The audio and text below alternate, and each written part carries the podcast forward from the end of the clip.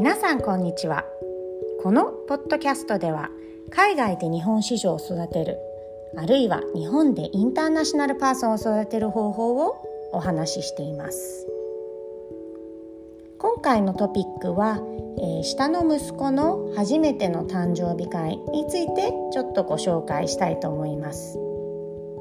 皆さんは子供の誕生日会っていつから子供中心のパーティーにしてあげていますか？子供が小さい頃ってやっぱり親中心親の友達中心に、えー、いろいろ、えー、インビテーションを出すと思うんですけども、えー、うちの子供は下の子がもう5歳になったところなので、えー、そろそろ子供、えー、幼稚園の友達ですねを中心にあの呼んでそして子ども中心のパーティーできたら親なしのパーティーをやりたいなと思って、えー、今回試みてやってみました。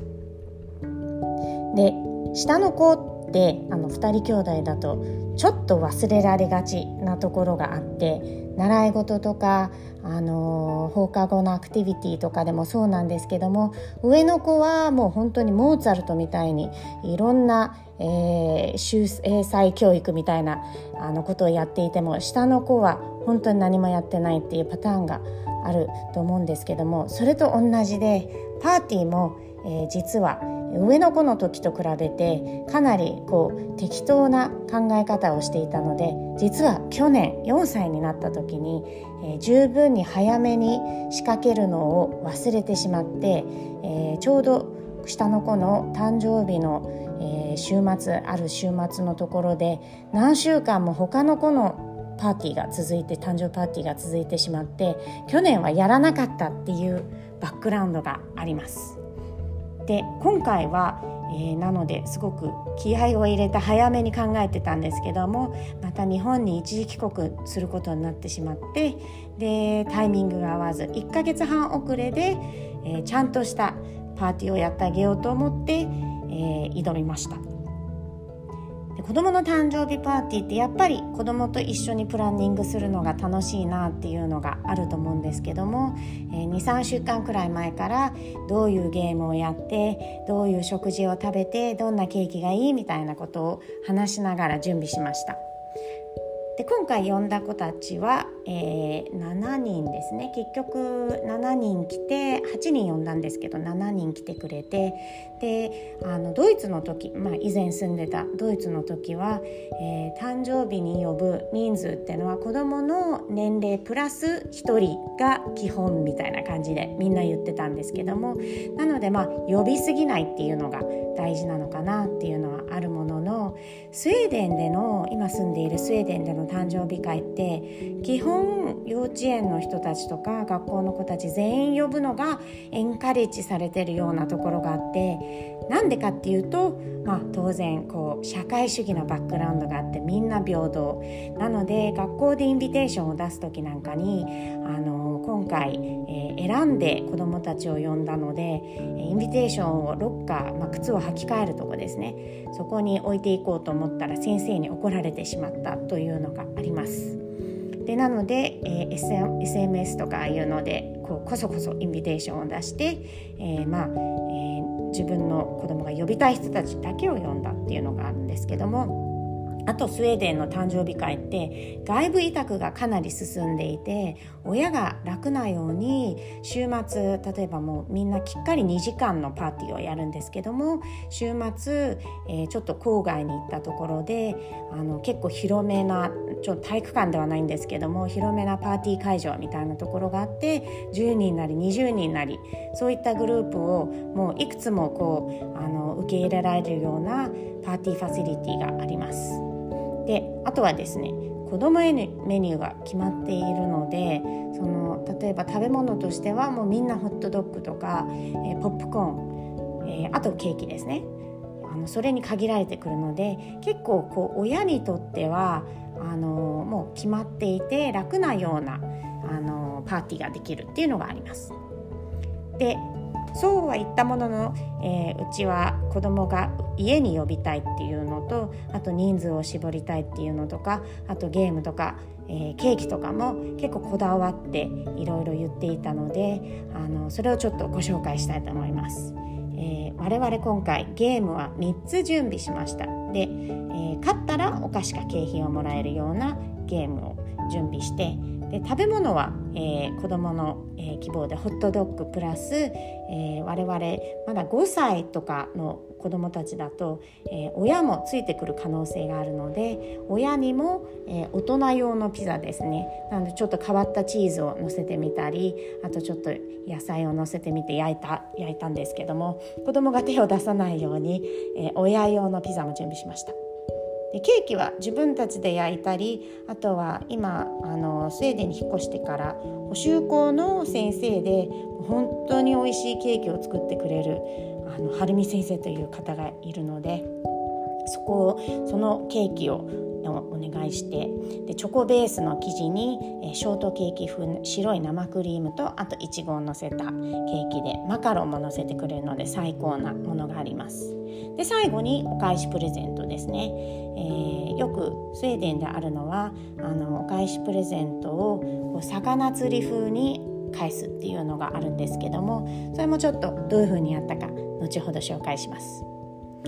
でゲームって私にとってはとっても大事で、えー、今回やったゲームはよくやっぱりアイスブレーカーが必要。でいくらこう子どもたちみんな実はキンダーガーテンで毎日毎日会ってる子たちなのにやっぱりこの年齢だと人のうちに来ると恥ずかしがっても親と離れないあるいはもう恥ずかしがってゲームも参加できないみたいな子たちもいるので、えー、とにかくアイスブレーカーが必要ということでまず、えー、イストリーゲームを、まあ、やってみました。でイストリーゲームって言っても椅子取りをするのが大事なのではなく踊らせる、まあ、歩かせるというかその椅子の周り座布団とかを敷いてやったんですけども、えー、その周りをぐるぐる踊りながら回るみたいな。で椅子取りゲームって実はスウェーデンの子たちあんまりやったことがないようで、えー、ちょっと笑えたのがあの椅子取りゲームってコンペティティブなのでそれってあんまり推奨されてないのかなとか思って。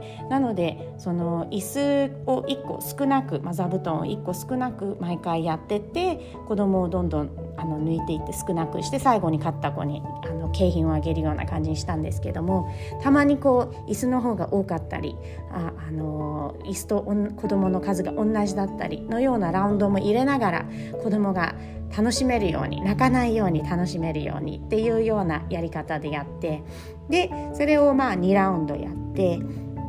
でその後えー、 pass the parcel ですね。これはイギリスのゲームだと思うんですけども私がちっちゃい頃によくやっていてでそれドイツとかイギリスに住んでたところやってたんですけども、えー、大きいパッケージですね。あのもうぐるぐるにこう何重にも巻かれたプレゼントを作るんですけども、えー、毎回こうまた、えー音楽を鳴らして子供が輪になって座って音楽を鳴らして次の子供にどんどん音楽が鳴ってる間この parcel っていうのを回していくんですけども音楽が止まったところでその parcel を開け開けていいことになっていてその子供が開けた子がその次のこうラッピングになってるところの中にあるお菓子あるいはなんか水鉄砲とかいろいろ細かいおもちゃとかも入れたんですけどそれをもらっていいみたいなゲームがあります。でこれもまた、あの人数分ギリギリちゃんとラッピングをしてたのでよかったんですけども、えー、音楽を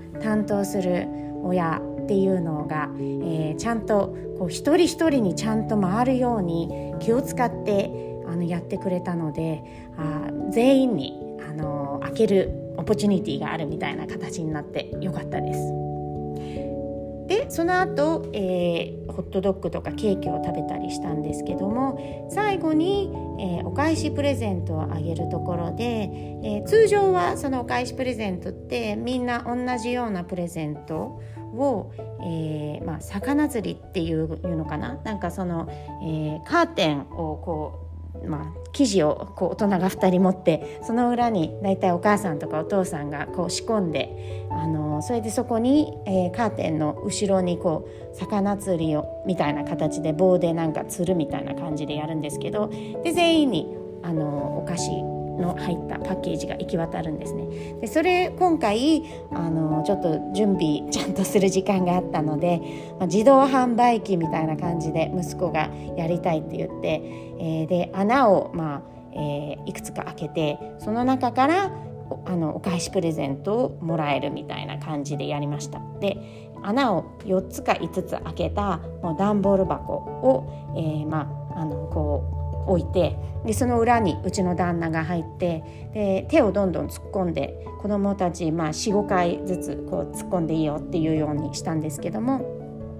その1回はちゃんとお返しプレゼントが来る。で1回はなんか全然関係ないものをつかまされ例えばもうあの洗濯物のソックスとかそういうものをつかませてで1回はまた追加の景品ですね。あのゲームして余った景品とかお菓子をちょっとあげてであと1回はこう水鉄砲で手にえー、水をシュッとかけるみたいな感じにあってそれが相当受けたみたいであの次の日えー、来てくれた子どもたちは結構あれは何だったんだみたいな感じで裏に実はうちの旦那がいたんだよねみたいなお化けじゃないよねみたいな話をしてたらしく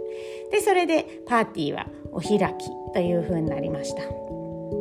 で今回良かったのは、えー、幼稚園の友達だけだったので一度アイスブレーカーができてこう供たち78人がこうぐるぐるこう家の中を走り回ったり